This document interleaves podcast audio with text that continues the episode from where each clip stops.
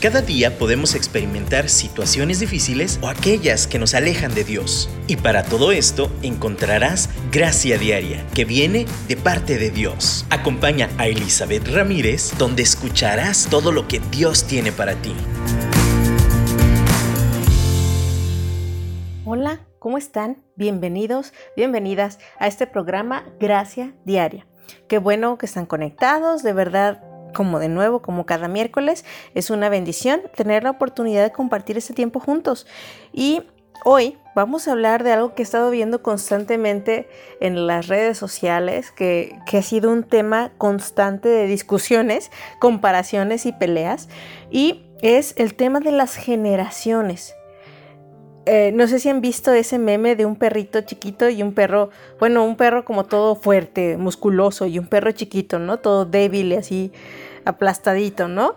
Y, la cuestión de esa comparación es, no, pues es que las, nuestros padres o las generaciones anteriores, así todos fuertes, aguantaban todo, ¿no? O sea, poderosas. Ya sea el tema hasta del mismo perrito, ¿no? Así como ay, yo iba y venía y, perseguía las, los perritos y, y, me comía lo que fuera de la calle. Y el perrito de ahorita, ¿no? Así, ay, me cayó mal el pollito. O sea, es, muy claro como la, comparación y la burla, ¿no? De cómo son tan frágiles las, generaciones presentes y las pasadas así bien fuertes.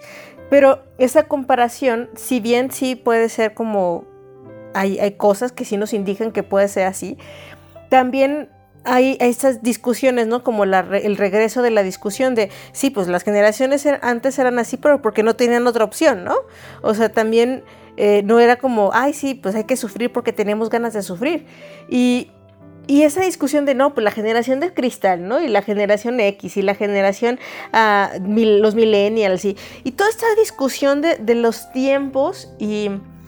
Y creo que eso es algo que tenemos que platicarlo, porque nos causa esta brecha generacional, nos causa estas comparaciones, estas eh, eh, tiene que ver con identidad, porque al final todos pertenecemos a una clasificación de generación. No podemos eh, brincarnos y decir, no, yo no pertenezco a ninguna, yo no quiero tener... No, no, no. Es que es una clasificación que inventaron. Realmente yo creo que nada más por agrupar y entender un poquito los procesos y las características de cada generación y tiene sentido, vamos a platicar un poquito de esto, porque sí nos identifica, sí pertenecemos, porque sí afecta la historia, la cultura, los tiempos en que vivimos, en la manera en que somos.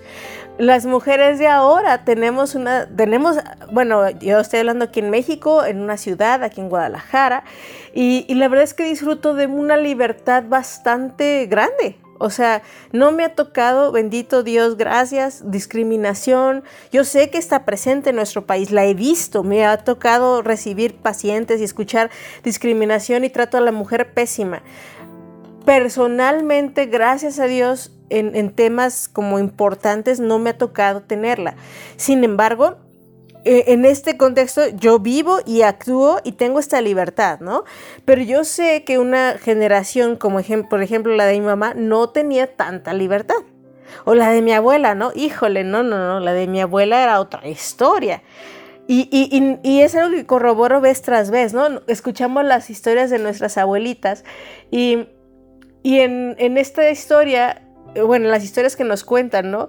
Y, he tenido pacientes, ¿no? De la generación de mis abuelitas, que, que, me cuentan como muy parecidos los mismos patrones de vida, ¿no? Y las mismas actitudes ante la vida.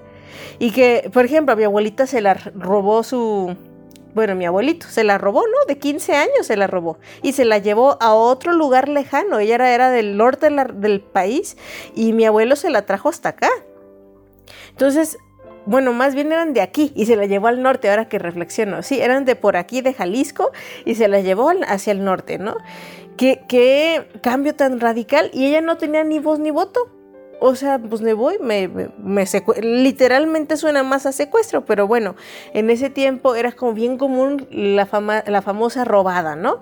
¿Ustedes no creen que eso afectó a la mentalidad de toda la generación de, los de las mujeres de la edad de mi abuelita? Desde bien chiquita, a los 16 ya tenía su primera hija. Entonces, y de nuevo tuvo 12, ¿no? Son 12 en la familia de mi mamá. claro que afecta tanto a la generación y la manera de percibir la vida eh, en la época de mi abuelita como las generaciones que siguieron, los, las, como son de 12, tres nada más son hombres, no, cuatro son hombres. Entonces, las ocho mujeres obviamente fueron impactadas por ese estilo de vida, ¿no? Este, toda la historia que pasó la abuela. Y esas son las generaciones. Entonces, cuando yo hablo y, y hacen esas clasificaciones de baby boomers, generación X, millennials, generación X, digo Z, que es la de ahorita, Claro que cada generación va a tener sus peculiaridades. Ahorita el Internet, mis hijos, que serían la generación Z, el Internet, ¿no? O sea, viven inmersos en esta tecnología, en esta cantidad de información. O sea, ya, ya no es obligación aprenderte de memoria los libros porque solo lo googleas y ya. O sea, es otra manera de accesar a este mundo, ¿no? Entonces, creo que en este mundo y hemos hablado del tema de la comparación, pero particularmente en esta cuestión de, generaciones necesitamos dejar de compararnos en ver quién es mejor y quién es peor, en burlarnos en lo que fue para unos y lo que no es para otros o ahora es mejor, ¿no? Esta, esta burla, esta comparación, estas bromas, que digo, para reírnos tal vez está bien, pero me han tocado discusiones tan acaloradas también sobre estos temas, como, como les digo, eh, la discriminación, la violencia, el tacto, ¿no? La comunicación unos con otros, cómo antes aguantábamos y dicen, o sea, sí, es que antes se aguantaban las parejas casadas por tanto tiempo y ahora no duran ni cinco minutos bajo, o sea, eh, casados, por ejemplo, no es una cuestión de durabilidad, es una cuestión de por qué seguían casados, ¿no? En el caso de mi abuelita, que les digo, se la, se, la llevó mi, mi abuelo y tuvieron 12 hijos. Pero en la mente de mi abuelita jamás cruzó la posibilidad de siquiera dejar a su esposo, o sea, separarse, porque no era bien visto. Aunque mi mamá me cuenta, o sea, eran, una situación de golpes, de abuso, y no nada más de mi abuelo, mi abuela también le contestaba, pero de, de, violencia bien intensa. ¿Ustedes creen que ese era el ideal? Que, que, ay, qué bonita pareja por más de toda la vida juntos. De hecho, mi abuelita falleció mucho antes que mi abuelo, de tan, tanto estrés y, y tantas situaciones que ella llevó. Y eso que ella era mucho más joven que mi abuelo. Pero, pero eh, solo pinto una, un episodio. Ahora, yo también sé que hay matrimonios de abuelitos que se amaron, duraron y así. Sí, está padre. Y, entiendo también que algo positivo de la mentalidad es la opción del divorcio era algo muy complicado. No era tan fácil.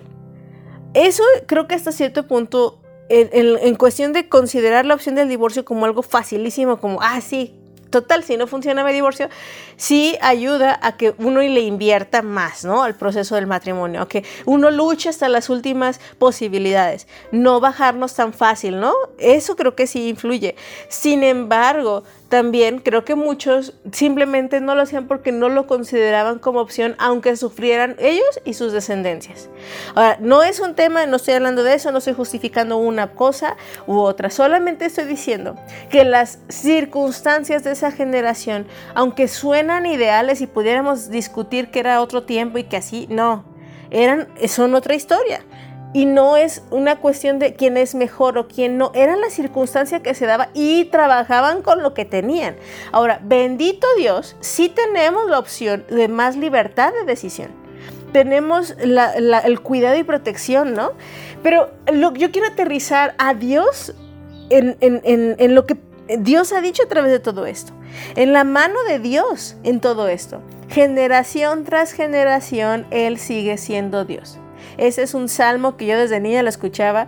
Dice, nuestro Dios cuán grande y poderoso en toda la tierra. Desde principio, Él ha sido Dios, generación en generación. Y yo creo que si busco, si, ves la palabra generación en la escritura, de hecho, las genealogías son tan importantes porque Dios, Él es constante, no importando cuál sea lo que pasa en el mundo. Entonces, miren, si buscamos un punto fijo que concentrarnos y si quieren un punto de, comparación fijo, no de comparación, más bien de, visión, de estándar por el cual vivir, no importa la generación y la cultura, es Dios. Vamos a adorarle, vamos a escuchar este canto. Yo te invito a que si te lo sabes, lo cantes, pero si no, simplemente medites, pasa este tiempo con Dios y agradezcas su bondad, no importa qué generación sea.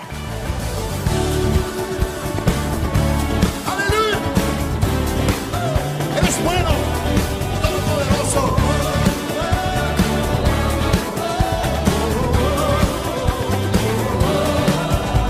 Si tú eres fiel y tu misericordia eterna. Señor, eres fiel y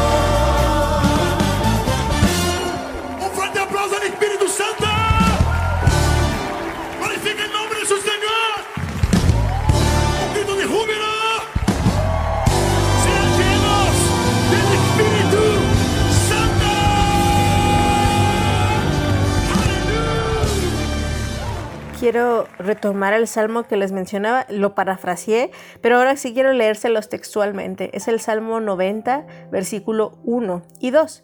Señor, tú has sido nuestro refugio de generación en generación. Antes que nacieran los montes y formaran la formaras la tierra y el mundo, desde la eternidad hasta la eternidad, tú eres Dios. Híjole, ese, ese pasaje retumba en mi cabeza. Desde que antes que nacieran los montes, de que se formara la tierra, desde la eternidad hasta la eternidad, tú eres Dios. Y, cuando reconocemos a ese Padre Celestial, a Dios, en medio de cualquier generación, nos damos cuenta no tanto de, de, ay, es que la mía fue mejor que la tuya, es que, ay, ustedes se quebran con cualquier cosita. No, no, no. Que cada generación tiene algo divino y tiene algo que se aleja extremadamente del diseño de Dios. Todas las generaciones, cada una en las generaciones anteriores, pienso en los baby boomers, eh, o pienso aún, ¿no? En, nuestras, no tan lejana, pero por ejemplo nosotros, yo soy la generación, tengo 40 años, técnicamente estamos justo entre millennials y la generación X. A ver, permítanme. Ya, miren, nada más reviso aquí las, los apuntes para que no, no les mienta exactamente las fechas y todo esto, ¿no? Entonces, a ver, miren, aquí lo tengo. La generación, vamos a empezar de los más viejitos, que, les digo, como eh, los abuelos, sería la, Silent Generation, serían los niños de la posguerra, que les tocó como la guerra mundial, ¿no? La Segunda Guerra Mundial básicamente. Y eh, es los conflictos bélicos lo que los marca y esa mentalidad de austeridad. Entonces, obviamente buscan como de nuevo sobrevivir. Esa es la mentalidad de esa generación. Después tenemos a los baby boom, que ya incluiría a mis papás, que la generación de mis padres. Sería una, eh, una época de paz y explosión demográfica. Ahí, pues después de tanta persecución, ya tienen esa libertad de tener una mayor ambición. Lo que marca esa generación es una ambición de salir a crecer, a mejorar la calidad de vida. Ahora después de eso sigue la generación X, y como les digo me tocaría a mí la colita, que es de 1969 a 1980. Que bueno, ahí más bien ya es más adelantito, de hecho algunos papás también que son papás ahorita son de esta generación es la crisis del 73 y la transición española, bueno, esto es una cuestión de España, pero aquí en México también sabemos que hubo bastantes crisis y cambios de gobierno y, en el mundo mundial, ¿no? Bastantes cuestiones eh, hasta la Guerra Fría, ¿no? Cuestiones más tranquilas, pero siguen tensas. Y pero el enfoque de esa generación es una obsesión por el éxito. Y lo que hemos visto también yo he visto es en otras descripciones esta búsqueda de identidad por esta misma, eh, la caída del muro de Berlín, ¿no? Como esta búsqueda de la paz, pero no estoy tan seguro qué onda, ¿no? A quién pertenezco, cómo soy. Entonces, la generación X es marcada por esto. Y sigue la generación Y o Y, que son los millennials, de 1981 a 1993, que es marcada por el inicio de la, obviamente, del Internet, de la del mundo cibernético, digital, y es marcada por una frustración de, lo que no ha funcionado en el pasado, de cosas que han resultado inútiles, ¿no? Y, pues sí, o sea, este, este como regresar como a lo básico, como a lo natural, a, lo que funciona, buscar ecología, pero al mismo tiempo no tener muchas bases, ser tan tan armas libres, ¿no? Que de repente no tienen este, estos cimientos que otras generaciones buscaban tener. Y la generación Z, que ya son los pequeños, los del, 2000, del 1994 al 2010 es el marco. Y eso es, de nuevo estoy usando una referencia española. Luego les investigo lo mexicano, ¿no? Pero en, en, en estas generaciones es un, obviamente ya es marcada por la expansión masiva de Internet, a nosotros nos tocó el inicio, a los millennials, pero ya sigue una expansión impresionante. Y el rasgo característico de esta generación es la irreverencia. O sea, de todo se burlan. Si no puedes contra ellos, pues mejor burlate, ¿no? O sea, de verdad es, esa es una característica. Ahorita si se fijan, todo se maneja así, pero al mismo tiempo todo les causa ofensa. Entonces es una polarización en la cual la burla, pero al mismo tiempo la ofensa, son cosas que marcan estas épocas. están de acuerdo que todas las generaciones conviven unas con otras. No porque una clasificación se termina, por ejemplo, de un año a otro, que dice, ah, ya se acabó lo que se vendía, cierran y volvemos a abrir. No. La genera, pues mis papás, yo sigo conviviendo con ellos, mis hijos conviven conmigo, y generación tras generación necesitamos seguir conviviendo unos con otros. Mis abuelitos, ¿no? O sea, todavía tengo Ah, no, yo no tengo abuelitos, ahora que lo pienso. Pero mi, mi, esposo sí todavía tiene cuenta con sus abuelitos. Y es obviamente no nos vamos a ir a pelear con ellos. No, ni tienen la edad ni la salud como para irme a pelear por ellos por cosas que no valen la pena.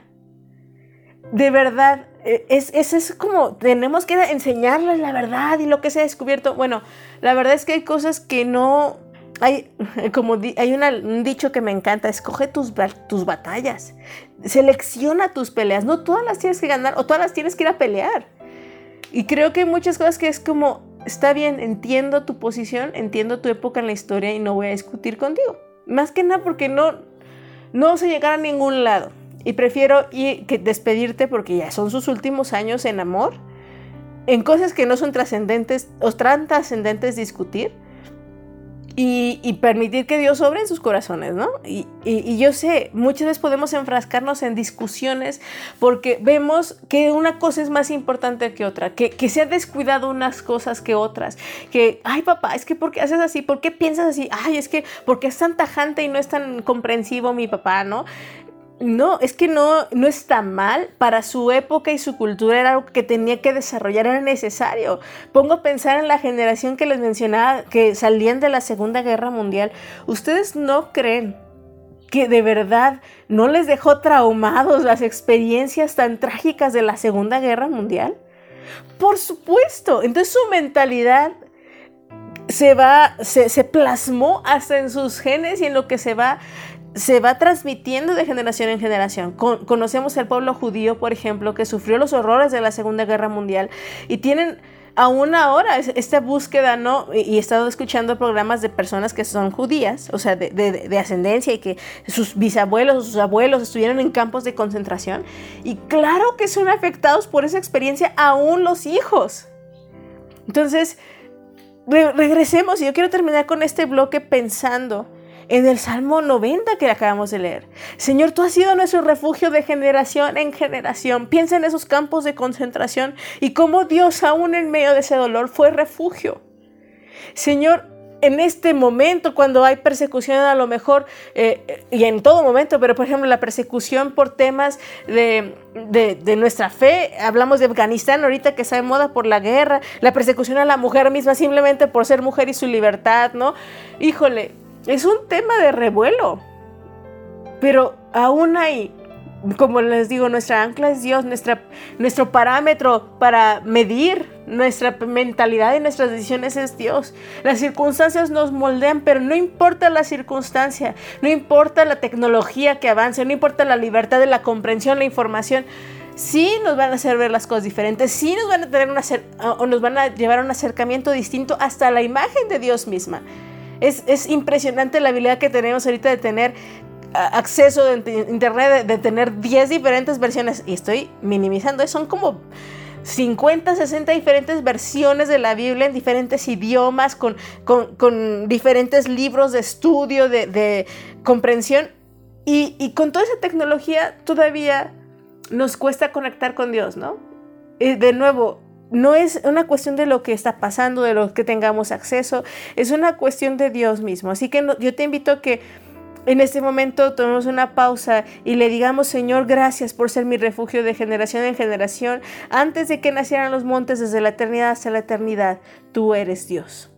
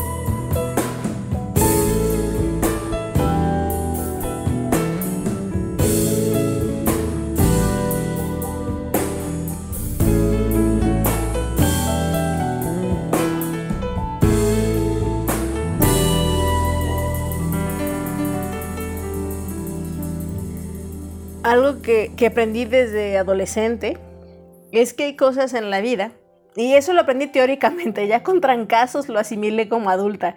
Pero, pero teóricamente algo que nos enseñaban eh, en la iglesia era, y en la escuela, porque estuve en una escuela cristiana, eh, era que hay cosas que no podemos cambiar.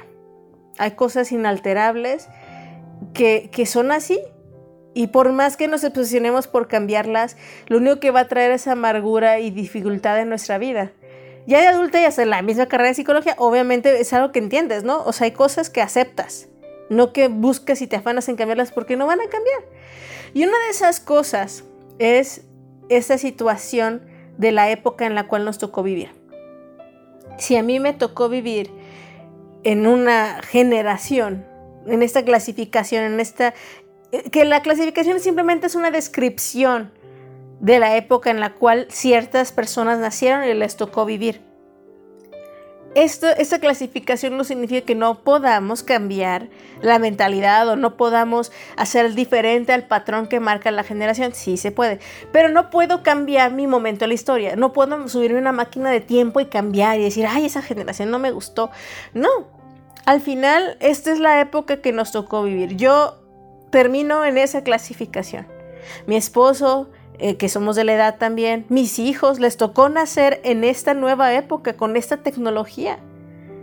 Y sí, o sea, les toca como esta cuestión de la burla, ¿no? Y, también de, de ser al mismo tiempo más considerados con este mundo.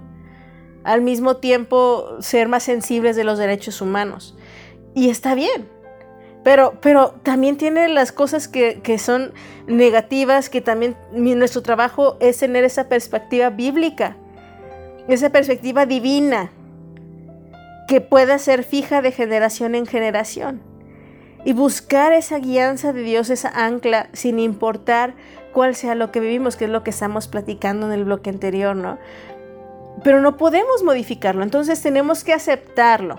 Acepto que yo nací en el 80, acepto que me tocó vivir en la generación que me tocó vivir y destaco cómo se manifiesta la gracia de Dios en mi generación.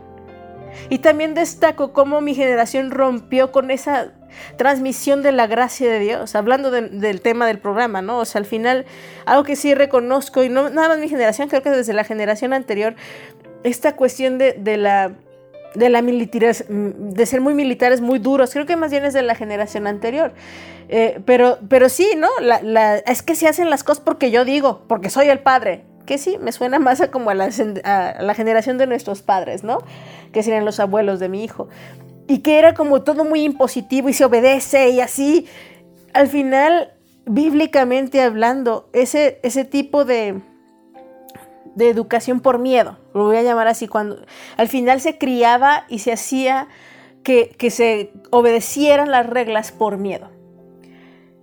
Sí se lograba el objetivo externamente, pero se creó una generación atemorizada que solo obedecía por miedo. Eso es algo que Dios definitivamente no quería perpetuar de generación en generación. Sí, la importancia y la obediencia y sí creo el respeto a, los, a la autoridad es buena, la honra, pero se, se, se rompió, se desvirtuó esta imagen de honra con un concepto de que es obediencia incondicional y eso no es honra. Casi, casi idolatrar, ¿no? Porque se idolatraba la figura paterna y materna. En los el caso de los abuelos, bisabuelos, mis bisabuelos, es idolatría a la mamá, al papá. Bueno, todavía más a la madre que al padre, ¿no? Entonces, todo esto, eh, estos conceptos ideológicos generacionales, yo reconozco lo bueno, acepto eso bueno, reconozco lo malo y, reconozco en mí cómo ha afectado en mi visión de la vida, matriarcado, patriarcados, violencia de, género, violencia eh, verbal hacia los niños, ¿no? La educación hacia los niños. De verdad, hasta bíblicamente justificamos una violencia a veces eh, que se pasaba, ¿no? Que lastimaba en vez de formar. Y, de nuevo, no es el tema hoy, hablamos, hablaremos tal vez de educación en otro tiempo, pero sí llegó un, tiempo de una violencia, una educación a través de violencia demasiado fuerte, que dejaba traumadas a las generaciones. Y, de verdad, es, Señor, yo reconozco lo bueno, pero también reconozco lo malo y, acepto que esa fue la generación en la cual nací pero hoy, no me importa cuál sea tu edad, en qué generación te encuentres, seas una jovencita, seas una mujer ya grande, adulta, seas una, una mujer mayor, no importa la edad que tengas, hoy tú puedes decidir vivir bajo el estándar del cielo, bajo el estándar del amor. Que el Señor nos enseñe a amar, porque ese es su gran mandamiento, amarnos unos a los otros. Bueno, primero amarlo a Él y después amarnos unos a los otros en el amor de nuestro Dios. Así como, de hecho, pues si soy textual, es amados eh, unos a los otros como te amas a ti mismo. Dios es esa como instrucción del amor. Esa es la base de la construcción, no importa lo que esté sucediendo a tu alrededor. Y si en amor cometemos aún errores, es válido disculparse, es válido pedir perdón, es válido que el Señor restaure y sane y pedir perdón lo que necesitamos.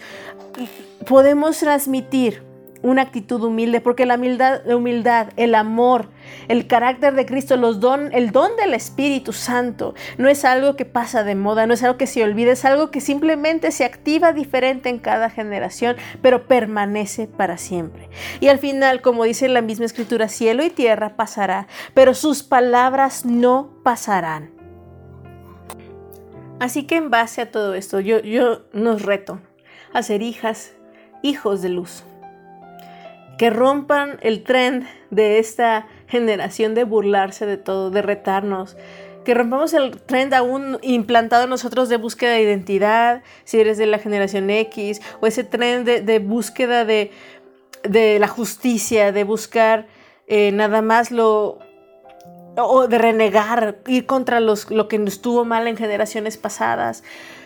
O simplemente, si en el caso de, los abuelos, de personas mayores, todavía siempre, siempre tenemos oportunidad de renovar nuestro entendimiento y abrazar el amor de Dios. Y en vez de discutir, de discutir mal, porque creo que es bueno platicar y si se acalaron las cosas está bien.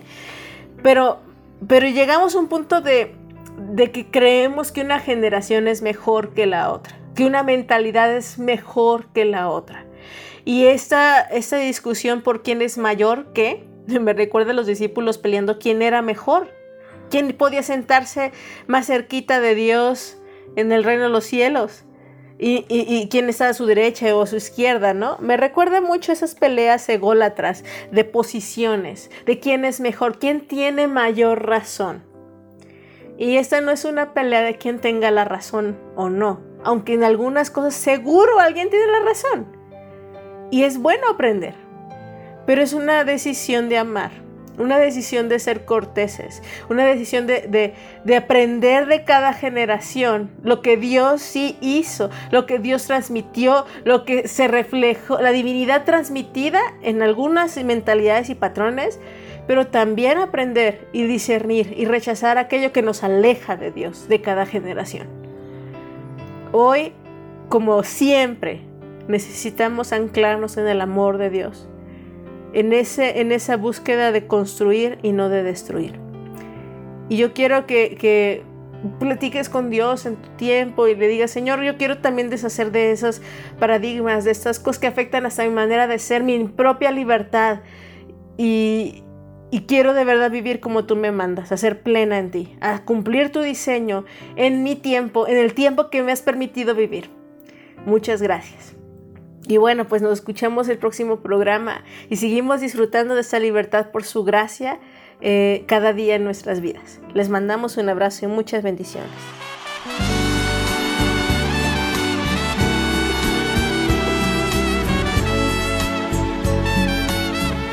Hay una decisión que cada uno de nosotros podemos tomar y es de seguir a Jesús todos nuestros días. Ayer, hoy y siempre lo tengo decidido. Siempre serás mi fiel amigo, siempre caminaré